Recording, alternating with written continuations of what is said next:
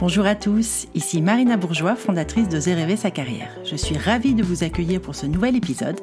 Comme vous le savez, le podcast Oser rêver sa carrière, ce sont notamment des interviews d'hommes et de femmes au parcours de vie inspirant et qui, je l'espère, vous plairont et vous aideront dans vos questionnements de vie et de carrière. Très bonne écoute. C'est l'auteur de huit romans à succès que je reçois aujourd'hui avec beaucoup d'émotion, tant son parcours de vie m'a bouleversé. Gilles Paris est écrivain et attaché de presse dans l'édition depuis 35 ans. Vous le connaissez très certainement pour son best-seller, Autobiographie d'une courgette, qui a fait l'objet d'un film césarisé et multi-récompensé. Son dernier livre paru aux éditions Flammarion, Certains cœurs lâchent pour trois fois rien, c'est un uppercut. C'est à la fois la mise à nu d'un homme qui ose parler du tabou qui est hélas toujours aujourd'hui la dépression, c'est aussi un très beau pied de nez à celles et ceux qui pensent que la dépression est réservée aux faibles et c'est également une ode à l'espoir pour toutes celles et ceux qui sont dans l'obscurité. Gilles a connu les excès, le succès, l'amour et a sombré par huit fois dans le gouffre qu'est la dépression, huit fois en 30 ans, pendant lesquels il a connu les hôpitaux psychiatriques, les descentes, les remontées et les rechutes. Il s'est relevé à chaque fois 30 ans de vie sinusoïdale faite de fragilité, d'espoir, de désespoir et de force herculéenne pour se relever, se retrouver et défier la mélancolie. Bonjour Gilles, merci beaucoup d'être à mon micro. Merci, merci de m'avoir invité. Écoute, je, te le disais en off, euh, je, suis hyper contente de t'avoir ce soir. Je suis hyper contente que tu aies accepté l'invitation alors que voilà, je, je suis pas un grand média, je suis un tout petit truc et ça me fait tellement plaisir et en plus, j'ai, j'ai si tu veux, j'ai vraiment à cœur de d'apporter moi une petite pierre à l'édifice du fait de, de, démystifier, désacraliser aussi tout ce qui est de l'ordre de, de la, on va dire, de la pathologie mentale, de la santé mentale ou psychique. Euh, Gilles, donc je le disais tout à l'heure, tu es attaché de presse depuis plus de 30 ans. Tu es l'auteur de nombreux livres et clairement, celui-là est le plus personnel, il est autobiographique. Tu, imaginais dans ta vie euh, un jour écrire à la première personne et raconter toute cette vie euh, hyper riche, mais hyper dur aussi sous certains angles. Non, honnêtement, non, parce que quand j'ai traversé cette dépression, c'est-à-dire qu'on m'a parlé de huit dépressions en 30 ans, euh, j'ai 60 ans, donc ça représente, j'ai 62 ans, donc ça représente la moitié de ma vie à peu près. Euh, et très honnêtement, euh, j'ai été incapable de créer, j'ai été incapable d'écrire pendant ces, ces périodes-là. Euh, la, la, plupart des écrivains, ou certains écrivains en tout cas, aiment bien écrire euh, euh, accompagné d'une forme de souffrance. Euh, c'est stimulant pour eux. Moi, c'est tout le contraire. Pour écrire, il faut que je sois bien dans ma tête, bien dans ma peau. Euh, sinon, ça marche pas. J'ai fait des essais hein, quand j'étais dans les hôpitaux, euh, dans les cliniques, évidemment. J'ai noirci des cahiers et puis quand je les relisais, je trouvais ça absolument stérile et, et, et vraiment mauvais. il faut le reconnaître. Parfois, on peut se planter aussi. et c'était pas bon. Donc, donc j'ai attendu 2017, qui est l'année de ma dernière dépression, en fait, la huitième, euh, j'ai un, un, de mes très très bons amis qui est, qui est mon meilleur ami, euh, qui est photographe, dont je parle dans le livre, qui d'ailleurs a fait la photo de, de couverture du livre, Didier, euh, qui me tenait euh, vraiment pour que j'écrive euh, une lettre à propos des relations complexes que j'avais avec mon père. Et il me l'a pas dit une fois, il me l'a dit cent fois. Et, et, à un moment donné, ça a fini par résonner en moi. Je me suis dit, après tout, il a peut-être raison. Qu'est-ce que ça me coûte d'essayer d'écrire une lettre euh, ça n'engage à rien. Et un soir, je me suis mis à l'ordinateur. C'est venu, c'est venu comme comme une inondation de mots, c'est-à-dire que je, je, me suis mis à écrire comme un fou, quoi. et j'ai senti, voilà, c'est vraiment ouais. ça, le robinet des mots, et j'ai senti vraiment euh, pendant l'écriture de la lettre que que la dépression s'en allait parce que les dépressions, on, on, sent souvent quand elles arrivent et puis on sent quand elles s'en vont. Alors, quand elles s'en vont, c'est pas la fin, hein, parce qu'il y a, une remontée qui est assez longue, euh, pendant laquelle on va se déshabituer peu à peu de ce qu'on a pu prendre comme médicament.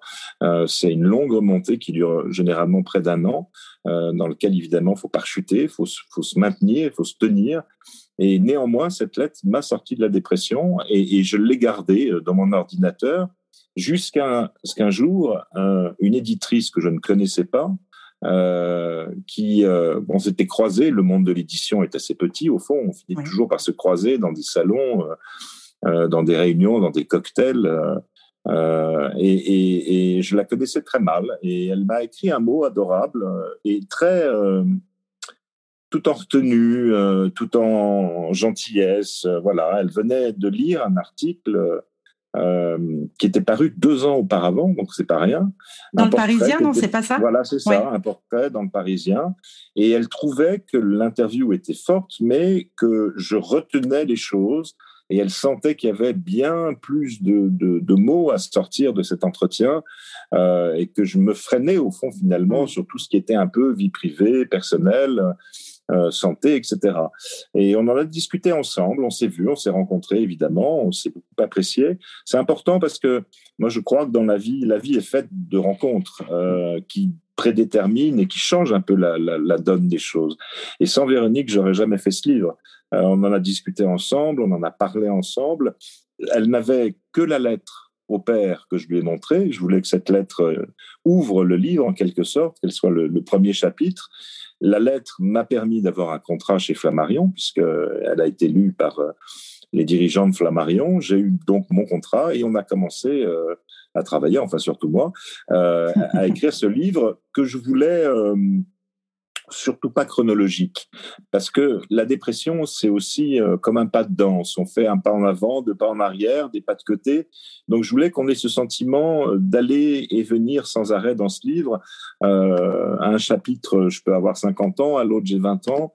Un peu plus loin, j'en ai 30. J'aimais bien cette idée. Il fallait qu'il y ait une construction, que c'était pas par hasard aussi qu'il y avait cette, déconstruction, on peut dire, de la chronologie, mais en même temps, avec une idée précise en tête de montrer ce qu'on pouvait ressentir réellement quand on traverse une dépression, sans, euh, comment vous dire, en étant le plus cash possible. Euh, le plus vrai, je ne sais pas, parce que euh, ma vérité n'est pas celle d'un autre. je suis sûr que ma belle famille, par exemple, ne verrait pas le livre et n'a pas vu le livre de la même manière. Bien sûr. Et, et, forcément, chacun peut avoir son mot à dire. Moi, j'ai essayé de reconstituer ce que j'appelle une photographie en noir et blanc, c'est-à-dire euh, ce que je considérais être un premier souvenir. Euh, quand vous tenez à ce souvenir, c'est une photographie en noir et blanc. Et plus les années passent, plus vous racontez ce souvenir parce qu'il vous tient à cœur, plus vous l'enjolivez sans faire exprès. Vous, vous y mettez de la couleur, vous y mettez euh, des, des, émotions, vous y mettez. Ça devient quelque chose comme un conte, ça devient très beau, mais vous, vous éloignez de l'original, de la photographie en noir et blanc. Et, j'ai essayé de garder cette image de la photographie en noir et blanc. Pendant toute l'écriture du livre, je voulais qu'il soit le plus honnête possible. En tous les cas, il respire, euh, il respire l'authenticité. Et tu as employé un mot cash. Effectivement, il l'est. Il y a des choses qui peuvent paraître pour des, personnes, en tous les cas, qui n'auraient pas vécu ce type d'épisode ou, ces, moments de vie, qui peuvent paraître très durs euh, et en même temps, ça a été ta réalité. Alors, tu parlais de, tu parlais de ton père, justement. Euh, tu confesses dans le livre une, une sorte de, de, tragédie familiale avec une famille dysfonctionnelle, un papa euh, colérique, humiliant, si j'ai bien compris, une mère plutôt absente, qui est plus épouse que mère, ta sœur qui part vivre au Canada. Euh, et il y a une scène assez terrible à tes 20 ans, assez violente, enfin assez violente, violente hein, appelons un chat un chat, euh, avec ton père. Euh, je te laisse la raconter. Si tu es OK. Oui, alors il faut. La, la, complexité des êtres humains fait qu'ils ne sont pas, comme on le dit souvent, d'un bloc. C'est-à-dire que mon père, oui, en effet, c'était un homme colérique, mais il pouvait être jovial, il pouvait être euh, sympathique, il pouvait être euh, euh, amical. Vous voyez ce que je veux dire? C'est pas, on, ne s'enferme pas en fait dans une personnalité toute sa vie. Il y a des monstres, hein, ça existe, mais mon père n'en était pas un. Voilà, c'était un homme qui probablement n'aimait pas sa vie, euh, probablement s'ennuyait avec ma mère, euh, et comme dans beaucoup de familles et beaucoup de couples, rongeait son frein, et puis probablement que la colère aussi est un peu l'antichambre de la violence. Donc euh, on, se cherchait un peu comme chien et chat. Euh, voilà, on s'entendait pas euh, spécifiquement très bien. Et, c'est une scène, en effet, d'une rare violence, mais plus que les coups qu'il m'a portés, parce que les coups, on se prend une baigne, on se prend une gifle, on se prend un coup de poing. sur le moment, d'abord c'est désagréable. Ensuite, moi, personne m'avait dit qu'un jour j'avais le droit, si mon père me tapait dessus, de, de, de répondre. Donc j'ai rien fait. Je me suis laissé taper dessus, en fait. Euh, on m'a pas appris à taper sur mon père, donc euh, et je savais pas quoi faire. En fait, j'étais démuni totalement dans cette situation. Euh, et, et, Et c'est ces mots surtout qui m'ont fait mal, parce que les coups, à un moment donné, ils s'estompent, ils finissent par disparaître. Aujourd'hui, je peux pas dire que je ressens euh, son coup de poing dans mon ventre euh, ou son coup de pied dans ma tête. J'ai oublié tout ça, euh, totalement même. Mais les mots sont restés longtemps. Euh, J'ai réussi à m'en débarrasser avec beaucoup de travail. Euh, il a dit des choses terribles, il a dit des choses probablement qu'il ne pensait pas. Mais souvent, dans la colère, comme ça, on se laisse emporter. Et malheureusement, les mots restent. Et quand on dit à son fils, tu ne vaux rien, tu ne feras jamais rien de ta vie, c'est quelque chose qui, quand vous connaissez un échec, et on en connaît tous dans nos vies, euh, me renvoyait à ces phrases. Et je me disais, il a raison, je ne vaux rien. Et, longtemps, ça a été, euh, je dirais pas un frein, parce que ça m'a ça m'a pas empêché de poursuivre ma, carrière d'attaché de presse dans différentes maisons d'édition, euh, ni d'écrivain. Euh, donc j'ai réussi à tempérer tout ça, mais à l'intérieur de moi, j'avais le sentiment euh, euh d'être en verre. J'avais, j'avais le sentiment d'être euh, d'une fragilité extrême.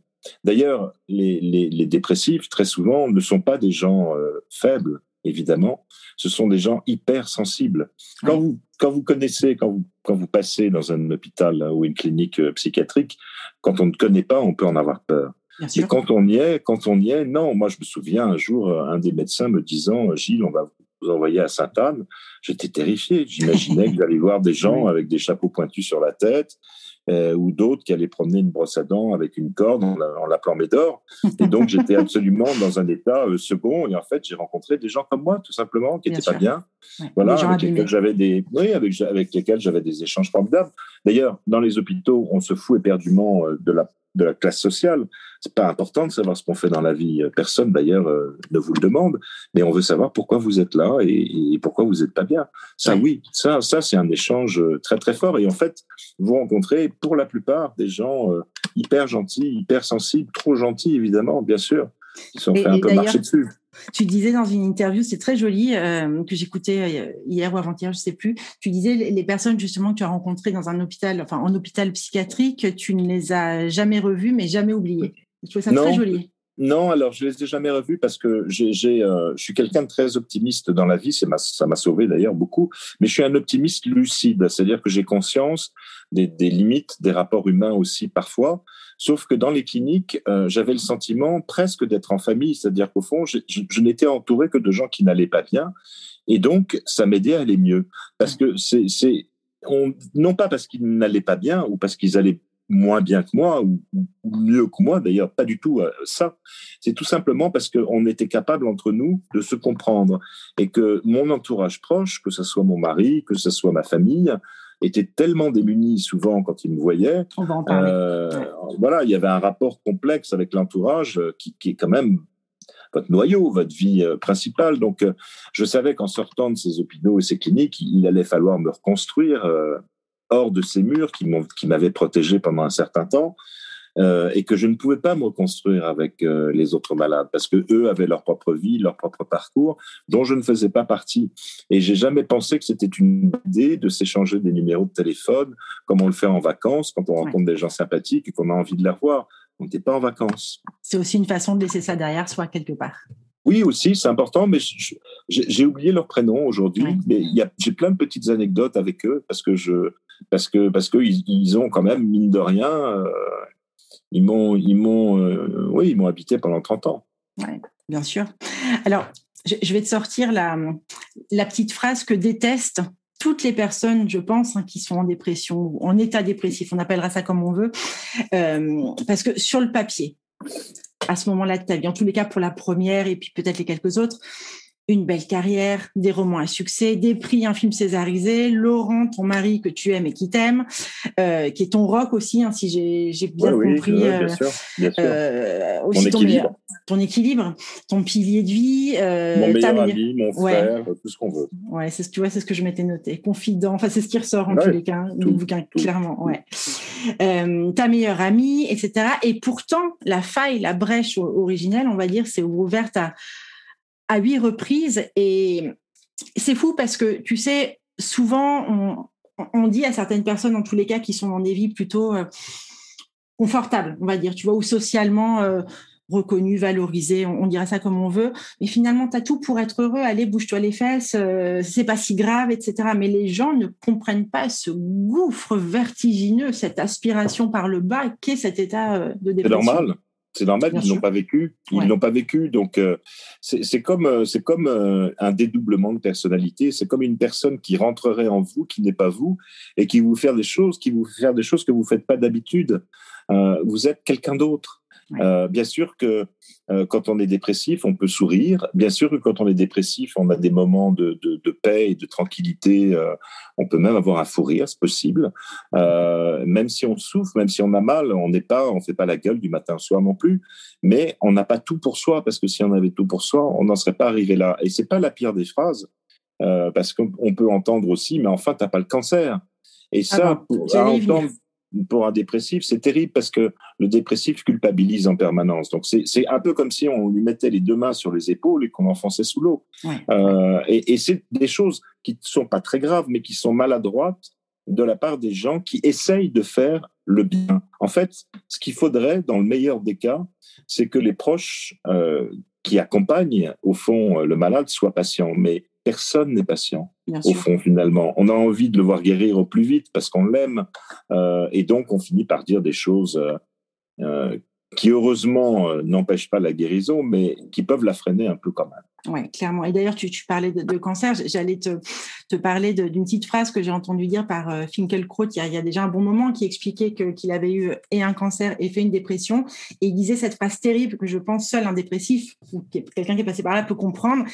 Euh, à choisir, je préférais revivre un cancer qu'une dépression. Et, cette phrase, je l'ai trouvée alors on pense qu'on veut du, du, du, bonhomme, du personnage, mais elle est, euh, elle, elle est tellement parlante et empreinte de, oui, de la gravité. Je la comprends, mais moi, à choisir, je préférais ni l'un ni l'autre. Ah ben là, on est bien d'accord. voilà. on est bien d'accord. Non, mais en tous les cas, tout ça pour dire que c'est en effet, c'est une vraie lame de fond, c'est un tsunami la première fois que ça te prend. Oui, parce que ça remet, ça, remet, ça remet tout en question, parce que on perd confiance totalement en soi, on, on, on a l'impression qu'on va jamais s'en sortir, on, on, a le sentiment qu'on déçoit les gens qui vous aiment, on a, c'est terrible tout ce qu'on traverse euh, quand on vit une dépression. Euh, alors on s'en sort, c'est ça qu'il faut dire. Euh, il y, a, y, a, ce qu'on appelle la dépression chronique. Hein. Il y a des Bien gens sûr. qui souffrent de dépression toute leur vie. Enfin, on va pas rentrer dans ce cadre de, de vie-là. On va sortir de, de, de, cette histoire et on va plutôt aller vers vers une, une dépression banale. Euh, en général, les, les, psychiatres parlent de huit mois pour un, une durée minimale. Euh, et après, il faut ajouter quand même une bonne année, comme je le disais tout à l'heure, pour pouvoir remonter la pente. Donc c'est quand même euh, entre un an, un an et demi de vie, quoi. Donc c'est c'est pas rien quand même. Rien. Alors ma plus grande dépression a duré deux ans. C'était la deuxième. Et, et, et, et je sais que aujourd'hui, euh, ça me paraît très loin parce que aujourd'hui, je peux me dire qu'est-ce que c'est que deux ans dans une vie d'un homme qui a 62 ans? Ben, deux ans, c'est pas grand-chose. Mais quand on la vit, évidemment, au quotidien, c'était euh, c'était dur, c'était pas évident. Bien sûr, surtout que le temps se dilate quelque part dans ces, dans ces situations. Ouais. Où, où, là où tu as la perception d'une journée normale, tu te lèves, tu fais les choses presque par automatisme. Là, tu perds tout. Il n'y a plus d'automatisme. Il y a une chose dont, dont, il faut parler aussi qui est assez terrible, c'est que au fond, si jamais tu, ouvres la fenêtre de ta chambre une nuit d'hiver, euh, tu vas pas t'étonner euh, d'avoir mal à la gorge en travaillant le lendemain matin. Euh, et tu as une raison, donc euh, tu as une raison à ton mal de gorge, donc c'est rassurant. Euh, la dépression, malheureusement, on connaît pas les raisons d'une dépression. Euh, tout le monde, tout le monde crée des hypothèses. Le médecin donne un avis, euh, la famille donne un avis, le patient lui-même donne un avis. Moi, j'ai essayé dans ce livre justement d'essayer de, de, de, d'aller aux origines, mais je, je suis absolument pas sûr que ce que je raconte euh, a, a, une valeur quelconque parce que on n'en sait rien. In fine, on n'en sait rien. Oui. oui, et, et d'ailleurs, je t'en prie, Gilles. Et, et, et, en fait, euh, non seulement c'est pas rassurant pour le patient, ça l'est encore moins euh, pour la famille. Euh, et je crois que c'est un vrai dilemme pour le corps médical aussi. Oui, bien sûr. Et puis c'est vrai que très souvent, on te dit euh, il faut comprendre les causes, etc. Mais ça peut presque être le travail de toute une vie, voire une quête un peu vaine, parce que on peut en trouver, en identifier mais au final, peut-être qu'une partie nous échappe, peut-être qu'on les trouvera jamais. Et cette quête-là même peut être douloureuse également. Donc c'est compliqué. Oui, et puis on n'aime pas ne, pas savoir pourquoi on n'est pas bien. On aime bien avoir des explications et des raisons. C'est pour ça qu'on va voir d'ailleurs un médecin euh, dès qu'on se sent pas bien, pour qu'il vous dise vous avez ci, vous avez ça, vous prenez tel médicament et dans huit jours ça va mieux. Et vous êtes rassuré, point barre. Donc euh, on aimerait que ce soit à peu près la même chose pour la dépression. Et on, on rentre dans une dans une maladie qui est quand même, euh, c'est une maladie psychique, c'est une maladie de l'âme, donc c'est complexe. Oui, oui, oui. Euh, et puis, dans ces cas-là, il faut le dire, hein, tout devient insurmontable. Écrire, réfléchir, se concentrer, aimer, vivre ne s'habite plus vraiment finalement dans ces cas-là. non, euh, mais il y a un temps pour tout. C'est-à-dire que euh, il faut pas non plus s'écouter sans arrêt, parce que c'est là où il y a un piège, c'est qu'on n'est pas forcément le, meilleur conseiller qui soit euh, quand on traverse cette maladie. Et si il est vrai qu'il y, a, pendant un premier temps une glissade, on va dire on tombe, on fait un trou. Euh, à un moment donné, forcément, on a envie de donner un petit coup de pied pour se relever. Euh, c'est le début de, la guérison. Euh, moi, je dis très souvent, on me demande des conseils, j'ai pas vraiment de conseils à donner, mais je dis par exemple, allez voir un médecin généraliste quand vous vous sentez pas bien, parce que tout simplement, c'est un premier pas vers la guérison. Pourquoi? Parce que c'est une manière de reconnaître qu'on va pas bien. Il y a beaucoup de gens dépressifs qui ne veulent pas aller voir des médecins parce que pour eux, ils ne sont pas dépressifs. c'est compliqué. dépressifs qui s'ignorent, bien sûr. voilà, il y en a plein. Donc, je veux dire, on a la, chance, parfois, moi j'ai la chance d'habiter une capitale, une ville, une grande ville, à Paris. Euh, je sais, pour avoir été dans beaucoup de, de cliniques et d'hôpitaux hors Paris, évidemment, que ce soit en Ile-de-France ou que ce soit même en province, de voir que c'est bien compliqué par là-bas. Hein. Donc, euh, je, crois que je crois que c'est important d'aller voir un médecin euh, parce que lui saura vous aiguiller, savoir si vous devez prendre ou pas des antidépresseurs, si vous devez rencontrer un psychiatre, si euh, même vous devez être hospitalisé ou non. Voilà. Et justement, tu parles d'hospitalisation. Donc, lors de tes différentes dépressions, tu découvres, tu découvres les maisons de repos, les cliniques, l'hôpital psychiatrique, et du coup, la nécessité absolue de t'extraire du monde, de ton monde en tous les cas, parce que si j'ai bien compris, tout à l'extérieur devient, euh, devient une agression. Et est-ce que tu as perçu ces hospitalisations comme des moments refuges, comme des cocons euh, Bien sûr, bien sûr. C'était, j'avais même plus l'impression d'être chez moi dans les hôpitaux que, que les fameuses premières euh, sorties autorisées qu'on autorise généralement au bout de 15 jours, 3 semaines. Et j'allais chez moi et je ne reconnaissais pas mon chez moi. Et j'avais qu'une hâte de retourner à l'hôpital. Parce que on est protégé par des hauts murs, euh, on s'occupe de vous, euh, on est au calme, personne vient vous embêter. Je, à chaque fois que j'étais dans les hôpitaux, je donnais mon portable à, à, mon mari, à Laurent. Euh, donc j'étais privé, mais volontairement d'ailleurs, c'est moi qui le voulais, j'étais privé de tout contact à l'extérieur et j'appréciais ce calme. Moi qui suis un actif, euh, hyper actif, je suis un actif qui, je suis un hyperactif qui adore ne rien faire. Alors c'est vrai que j'ai pu en profiter dans les hôpitaux parce que j'avais dû, je me souviens notamment d'un hôpital d'urgence où j'ai été euh, rue Garancière dans le sixième. Euh, ils avaient décidé de pas mettre de télévision euh, dans les chambres euh, parce qu'évidemment, la télévision, les hôpitaux, c'est plutôt sympa. Ça occupe un peu les soirées eh mornes. Euh, mais là, euh, justement, ils n'avaient pas mis de télé parce qu'ils voulaient que les patients réfléchissent euh, à leur devenir, à leur avenir, quand ils allaient sortir, ce qu'ils allaient faire.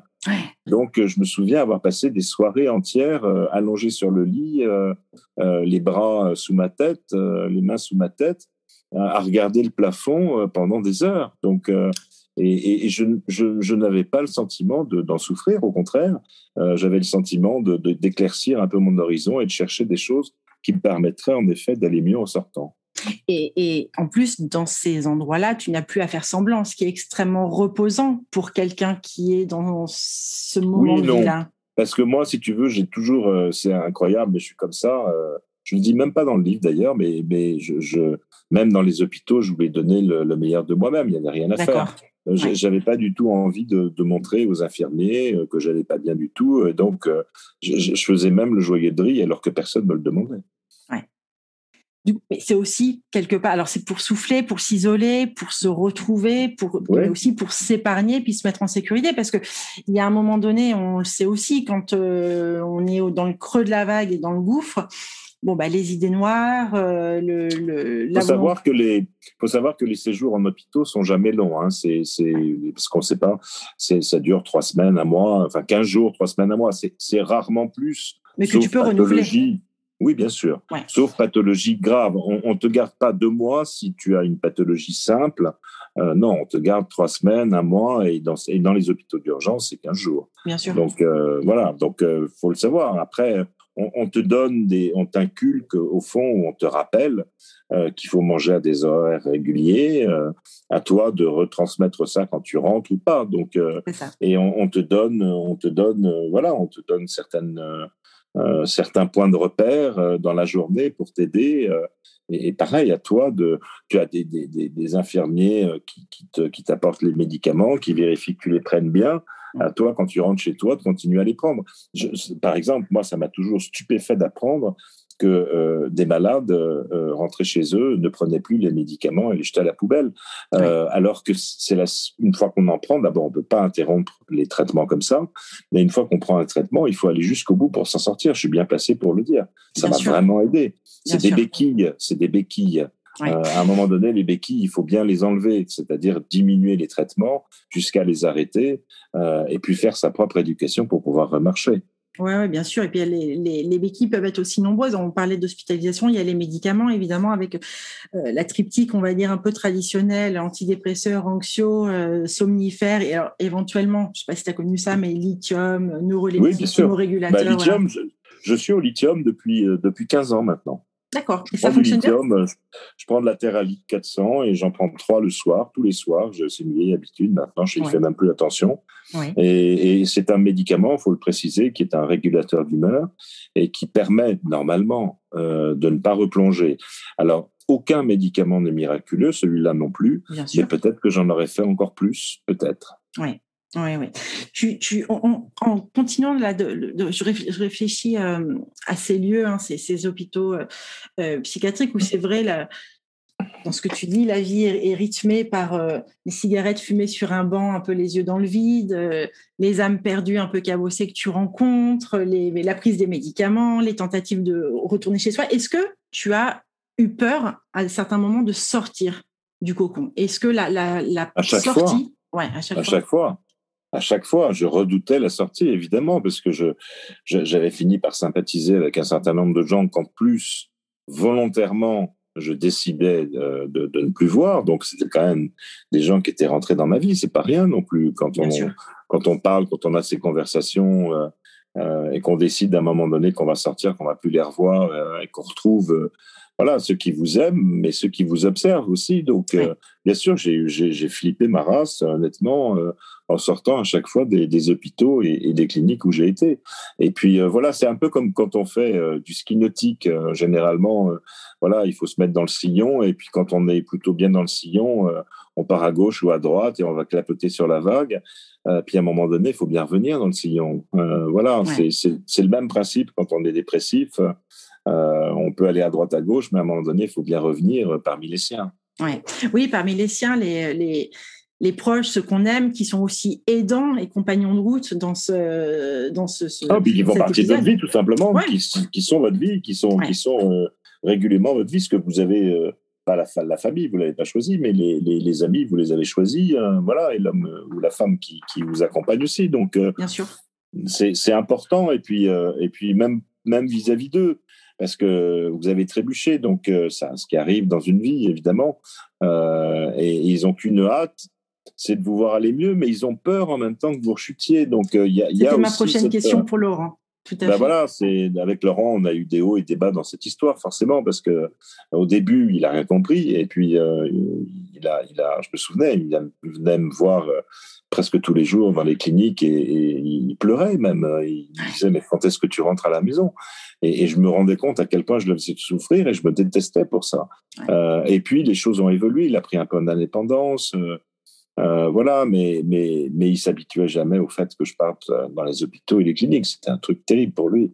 Et euh, on a eu des engueulades, on a eu, à un moment donné, il a même fallu euh, qu'il vienne avec moi et qu'il voit le médecin lui aussi, parce que les médecins le trouvaient beaucoup trop dur avec moi. Mais je pense que c'est les gens qui vous aiment n'ont pas envie de, de, de, vous voir aller mal. Donc, oui, bien sûr. Il y a de l'amour, il y a beaucoup de bienveillance. Et comme tu disais, de la maladresse parfois, mais bon, c'est ça fait partie aussi. Oui, mais même, même euh, voilà, de toute façon, euh, dans, un couple, euh, quand on traverse une épreuve, là, on parle d'une épreuve de maladie, mais une maladie dont tout se sort, mais c'est une épreuve néanmoins, ça passe ou ça casse. C'est voilà, avec nous c'est passé parce que parce qu'on s'aime, parce que parce que ça fait 21 ans qu'on est ensemble, donc y a, on a traversé tout ça ensemble et ça nous a consolidé bien sûr énormément. bien sûr. Et, et, ce que moi, ce que j'identifie dans ce mécanisme de la dépression aussi, c'est une sorte de euh, et arrête-moi si, si tu n'es pas d'accord avec moi, ça m'intéresse d'avoir ton point de vue là-dessus. J'ai une sorte d'égocentrisme terrible et involontaire euh, parce qu'on devient sa propre souffrance. On est presque plus que ça. Il y a tout le bon côté qui est anesthésié, puis finalement il y a que le ressenti. C'est pour ça euh, que je te disais d'ailleurs tout à l'heure. C'est pour ça que je te disais qu'il faut pas s'écouter parce que on n'est pas le meilleur conseiller pour soi-même et de temps en temps on a le sentiment qu'on est. C'est comme j'ai fait beaucoup de sport, ça m'a énormément aidé et je m'en suis sorti euh, en grande partie grâce au sport. Et, dans le sport, on apprend le gainage, qui est un exercice euh, qui consiste euh, à serrer les coudes, tendre les jambes, tendre son corps, en quelque sorte, se gainer d'une certaine manière et tenir sur un temps donné. et quand on sort d'une dépression, le gainage, c'est presque une philosophie pour pouvoir s'en sortir. et c'est important de, de, tenir dans le temps et la distance justement parce que quand on fait cette fameuse remontée, on n'a qu'une envie, c'est un jour, c'est d'en avoir marre de, de, ces, euh, ces, ces, ces, moments où on doit faire attention à tout. On n'a qu'une envie, c'est de descendre boire une bière avec des potes. Euh, ah non, la bière, euh, je suis désolé, l'alcool, il faut arrêter tant qu'on n'en est pas sorti. Donc, il y a des gens qui deviennent alcooliques aussi avec les dépressions. Donc, c'est vraiment, voilà, ce gainage qui est peut-être un peu, qui vous c'est un peu une vie monacale, c'est un peu une vie un peu rude, mais c'est ce qui vous permet, mais c'est ce qui vous permet de vous en sortir aussi. En tout cas, moi, c'est ce qui m'a aidé énormément. Oui, tu me disais justement d'ailleurs que là, tu revenais d'une séance de sport. Comment tu as fait la rencontre du sport? Tu étais sportif avant, tout, avant ces épisodes ou pas du tout? Oui, j'aimais bien. J'aimais bien. J'étais pas, euh, j'aimais bien, j'en faisais pas autant. Euh, pendant la dépression, j'en ai assez peu fait au début, ce qui est normal hein, au cours de chaque dépression, parce que euh, parce que j'avais pas la force, tout simplement, de, de, me rendre à une séance de sport. Et mais peu, peu à peu, j'ai compris que, alors pas dans les hôpitaux, les cliniques, parce que même s'il y a des, ateliers de sport, euh, la plupart des patients s'endorment. Voilà, pendant le Avec la médication, mm. Voilà, donc c'est un peu compliqué. Mais après, j'ai compris que en sortant, que je pouvais me reconstruire avec ça et ça m'a tellement aidé. Je faisais deux à trois séances de sport par semaine. Euh, euh, et ça m'a vraiment aidé. Ma deuxième dépression, quand je m'en suis sorti, euh, quand j'ai remonté cette fameuse pente, je faisais jusqu'à 6 heures de sport par jour. Ah oui, et, et je, bon, je suis excessif, hein, euh, mais il y a des bons excès. Non, mais il y a des bons excès. C'est-à-dire qu'on voit toujours l'excès comme quelque chose de négatif. Non, il y a des bons excès qui vous aident aussi euh, énormément. Et aujourd'hui, j'en fais, je fais deux séances par semaine m'arrive d'en faire trois, mais en général, c'est plutôt deux. Et, non seulement euh, il y a les fameuses endorphines euh, à la fin de la séance euh, qui, qui, vous, qui, vous, rendent bien heureux, enfin, quelque chose, c'est quelque chose qui vous fait beaucoup de, de, bien. Euh, et puis, ça apporte, ça apporte à la fois un équilibre. Euh, ça permet, je sais pas, à 62 ans, d'éviter d'avoir mal au dos ou des tas de bobos de mon âge que je n'ai pas grâce au sport. Et tu sens aujourd'hui, euh, depuis 2017, euh, donc quand tu re-rentres dans une zone rouge, ça ne t'est peut-être pas arrivé depuis, mais tu sais, des périodes où la fatigue va être exacerbée, on le sait bien, où, le stress est important, qui sont des terreaux, hein, en, tous les cas des terrains glissants potentiellement pour, euh, pour une personne qui a déjà fait des dépressions. Tu, tu, tu le sens arriver? Oui, bien sûr. Évidemment, je connais bien les symptômes et tout ça, mais euh, je me suis bien protégé euh, depuis que je m'en suis sorti. Euh, j'ai évidemment, euh, on va dire, je me suis détaché des sentinelles et de tout ce que j'ai créé quand je me sortais des dépressions, les fameux remontes pente dont je parlais tout à l'heure. Euh, j'ai pas une vie aussi euh, aussi gainée que, que, que ça aujourd'hui, mais euh, je fais attention. Voilà, je fais attention aux signes de fatigue. Je fais attention à ces choses-là. J'ai une épée de Damoclès au-dessus de la tête, mais je n'y pense pas tous les jours. Voilà, parce que la, la vie est tellement, euh, c'est ce qui m'a sauvé aussi, parce que la vie est belle et j'aime profondément vivre. J'aime profondément être vivant avec un V majuscule. Donc c'est ce qui m'aide aussi à m'en sortir. C'est exactement là où je voulais t'emmener, Gilles, parce que je me disais en te lisant Huit dépressions, c'est énorme. C'est, vrai, il faut une force incroyable, enfin, faut le dire, pour herculéenne, pour remonter la pente et surtout, quand elle se répète, se dire, oh je vais repasser par là, il va falloir refaire le chemin et l'ascension. Mais je me disais en te lisant, tu as quand même, malgré toutes ces chutes, et pardon pour l'expression, une putain de force de vie à l'intérieur, quoi, que l'élan vital et la une pulsion bonne, de une, bonne, vie, euh, une bonne étoile aussi, je pense, tu vois, une bonne étoile quand même, je le pense sincèrement. Ouais. Parce que bien sûr que j'avais envie de m'en sortir, parce que j'avais envie de rester dans cet état-là. Personne n'a envie de rester dans Bien cet état-là. Donc j'ai tout fait. Quelquefois, j'ai cru que je m'en sortais euh, plus vite. euh, et en fait, euh, j'avais encore quelques efforts à faire. Donc, mais, mais bien sûr que j'avais envie de m'en sortir. Je crois que c'est surtout ça qui me motivait à chaque fois. Et puis quand on en a eu une, euh, et deux et trois, euh, euh, je peux pas dire qu'on s'habitue aux dépressions, mais on, on les connaît. Euh, donc on fait avec et, et, et on recommence un, un système d'autodéfense naturel pour pouvoir s'en sortir, avec cette idée toujours que je, je, je t'ai dit tout à l'heure de pas s'écouter sans arrêt parce que on n'est pas le meilleur conseiller pour soi-même. C'est sûr. Il y a eu un impact, Gilles, sur, sur ta carrière, puisque tu écris dans le livre que parfois, tu dois, as dû quitter le bureau un peu brusquement parce que l'angoisse était trop saisissante et, que tu tenais plus. Euh, en tant qu'attaché de presse, donc j'imagine que tu as été impacté. Euh, mais au final, et en tant qu'auteur aussi, puisque tu as eu des, moments, dans ces moments-là où tu, tu ne parvenais plus à écrire, mais tu n'aurais pas fait la même carrière si tu n'avais pas eu ces moments-là. Non, et puis je, je, j'étais euh, bon, j'étais salarié d'entreprise. Hein, je euh, j'ai un, chapitre dans le livre où je raconte aussi la difficulté de faire une dépression en entreprise.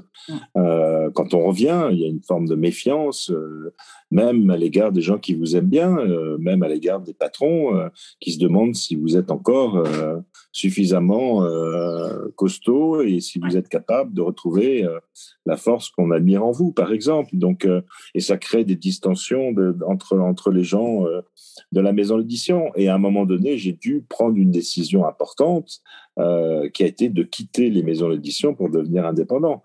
Et je n'aurais pas connu euh, ces dépressions, je n'aurais pas eu cette idée en tête. Oui. Euh, c'est important. J'ai eu la chance d'avoir un patron à ce moment-là qui était extrêmement conciliant et qui financièrement m'a pas laissé tomber, m'a vraiment aidé. Euh, quand je suis parti de cette maison d'édition, c'était Plomb et mon patron Ouais. c'est Olivier Orban euh, et il a été génial. Donc euh, j'ai eu cette chance. Hein, c'est voilà, ça, ça n'existe pas partout. Mais j'ai pu voilà apprendre à, à, à travailler différemment et, et, et, et à cause de ça, à cause de la dépression bien sûr, et puis reprendre une forme de liberté aussi que, que m'a permis l'indépendance. Bien sûr. Une petite question, Gilles, que je me posais. Je voulais avoir ton regard là-dessus. Selon toi, est-ce que, euh, est-ce que quelque part on chuterait pas pour s'autoriser à être heureux ensuite? Tu sais, comme s'il fallait souffrir quelque part pour se donner le droit d'être heureux. Comme si on n'avait pas le droit au bonheur, comme si on ne s'y autorisait pas sans passer par la case euh, souffrance. Je sais pas. Je sais pas parce que ça me paraît, euh, ça me paraît un peu complexe euh, de, de, de chercher le, le, bonheur à travers un malheur, au fond, finalement, ou, ou une dépréciation euh, de soi euh, complète. Euh, si si on, on, ne connaît pas les raisons, euh, on sait que les dépressions euh, arrivent quand même sur des, sur des personnes, pas par hasard que beaucoup de gens de l'éducation en souffrent, et des professions de type à risque, et, et, et voilà. Et, et même socialement parlant, c'est même si elle touche absolument toute catégorie sociale, mais c'est vrai quand même que c'est une maladie qui freine beaucoup de choses et puis Oui. la prise des médicaments ralentit beaucoup le fonctionnement du cerveau aussi, il faut quand même le savoir. Donc c'est c'est pas c'est pas une case euh, à prendre pour pour aller trouver le bonheur. Moi j'ai des amis, euh, des très bons amis euh, qui n'ont jamais connu ça. Ils ont connu des petits moments de déprime, Oui. des blues, comme on appelle. C'est pas une maladie, c'est un état d'âme. C'est pas la même chose. Bien Voilà, sûr. donc euh, on peut pas le comparer. Euh, mais ceux qui ont connu la dépression euh, n'ont pas, n'ont a priori jamais envie de revivre ça. Et surtout, euh, ça peut les aider peut-être en sortant et en se reconstruisant à trouver une forme d'équilibre et de bonheur. Moi, c'est ce qui m'est arrivé parce que j'en ai traversé huit, de nombreuses, on va dire, en tout cas. C'est pas le cas de tout le monde, donc on peut pas généraliser par rapport à ça, je pense pas. Ouais. Elle a été ta fidèle compagne de, de route, en fait, la dépression. C'est presque une, une copine. C'est compliqué de lui dire au revoir, d'en faire le deuil. Quelque... En tous les cas, est-ce que tu arrives à te dire ça ne m'arrivera plus jamais? Non, non, non, ça je ne le dirais pas parce que ce serait faux d'abord. Euh, et, ma copine, j'ai aucun problème à lui dire au revoir. Au contraire, euh, j'ai pas, euh, j'ai pas, j'ai pas du tout envie qu'elle qu'elle revienne me voir, euh, me hanter la nuit ou, qu'on se refréquente d'une manière ou d'une autre. Je pense que euh, non, j'ai pas du tout cette obsession-là. Au contraire, je, je, la tiens bien à l'écart maintenant un peu comme les, comme les amis euh, qu'on peut avoir parfois qui sont un peu encombrants et qui veulent absolument entrer dans vos vies euh, euh, sans qu'on le souhaite personnellement. Donc, non, non, au contraire. Et je, je suis quelqu'un qui tourne facilement la page. Ça m'a bien aidé pour me sortir des dépressions et me reconstruire ailleurs. Oui, bien sûr. Aujourd'hui, tu es apaisé, tu n'es plus intranquille, Gilles? Oui, c'est ça. Je suis apaisé, je suis calme. Euh, j'ai, des, il m'arrive d'être soucieux sur des choses, évidemment, mais euh, je suis humain, voilà. Donc euh, avec des failles, avec, je suis toujours aussi excessif, mais voilà, j'ai, j'ai, j'ai, les mauvais excès, je leur ai tourné le dos depuis 20 ans maintenant, et, et je me suis reconstruit d'une façon, je, je, crois, intelligente, en tout cas moi qui me convient parfaitement, et, et, et j'aime les gens qui se qui se réparent, qui cherchent en eux justement, euh, euh, qui cherchent en eux tous les moyens pour euh, pour, pour non seulement être bien, mais rendre bien les gens autour d'eux aussi. Donc voilà, c'est un peu les gens qui m'attirent aujourd'hui. Des projets, Gilles? Oui, j'ai un roman qui sort. j'ai un roman qui sort en septembre chez Gallimard, qui est un roman pour les ados, sur les ados, euh, où j'aborde le thème de la sexualité et du harcèlement euh, dans les lycées euh, et de l'abus des réseaux sociaux. voilà, à travers une histoire plutôt romanesque, une bande d'adolescents. Voilà, qui, qui, qui, va, qui va le temps d'une année scolaire vivre des moments d'émotion assez forts. Ok, je le ferai à mon fils. Voilà. rentre dedans. Voilà, exactement. Merci beaucoup, Gilles. Merci euh, infiniment. Merci beaucoup. C'était très précieux pour moi. et puis, à, euh, à, bientôt. Bonne tournée encore avec le livre, parce que j'imagine que tu es encore dans la promotion non, oui, de, oui, oui, je pars demain. D'ailleurs, je pars demain. Je vais en Touraine, à l'auberge de la, à l'auberge de la Treille, justement, pour aller parler de, de ce livre. Et, et en Suisse, de vendredi à dimanche, pour un festival de cinéma. Donc, ça, c'est le côté, c'est le bon côté de la sortie des livres. Ah bah oui, oui, j'imagine, vadrouiller. Merci beaucoup, Gilles, encore une fois. Merci à bientôt. À bientôt. Merci. L'épisode est terminé. J'espère que cette interview vous a plu et que d'une façon ou d'une autre, elle vous a enrichi. N'hésitez pas à la partager à vos proches. Et comme d'habitude, je vous mettrai toutes les références citées dans l'épisode sur nos réseaux sociaux, Facebook, LinkedIn et Instagram. Si vous souhaitez me suggérer un nouvel invité au parcours de vie inspirant, n'hésitez pas. N'hésitez pas non plus à soutenir le podcast Oser rêver sa carrière en mettant des petites étoiles et des avis sur Apple Podcast ou des pouces levés sur les réseaux. Et si Apple c'est pas votre truc, retrouvez-moi sur Deezer ou Spotify. À très bientôt et surtout prenez soin de vous.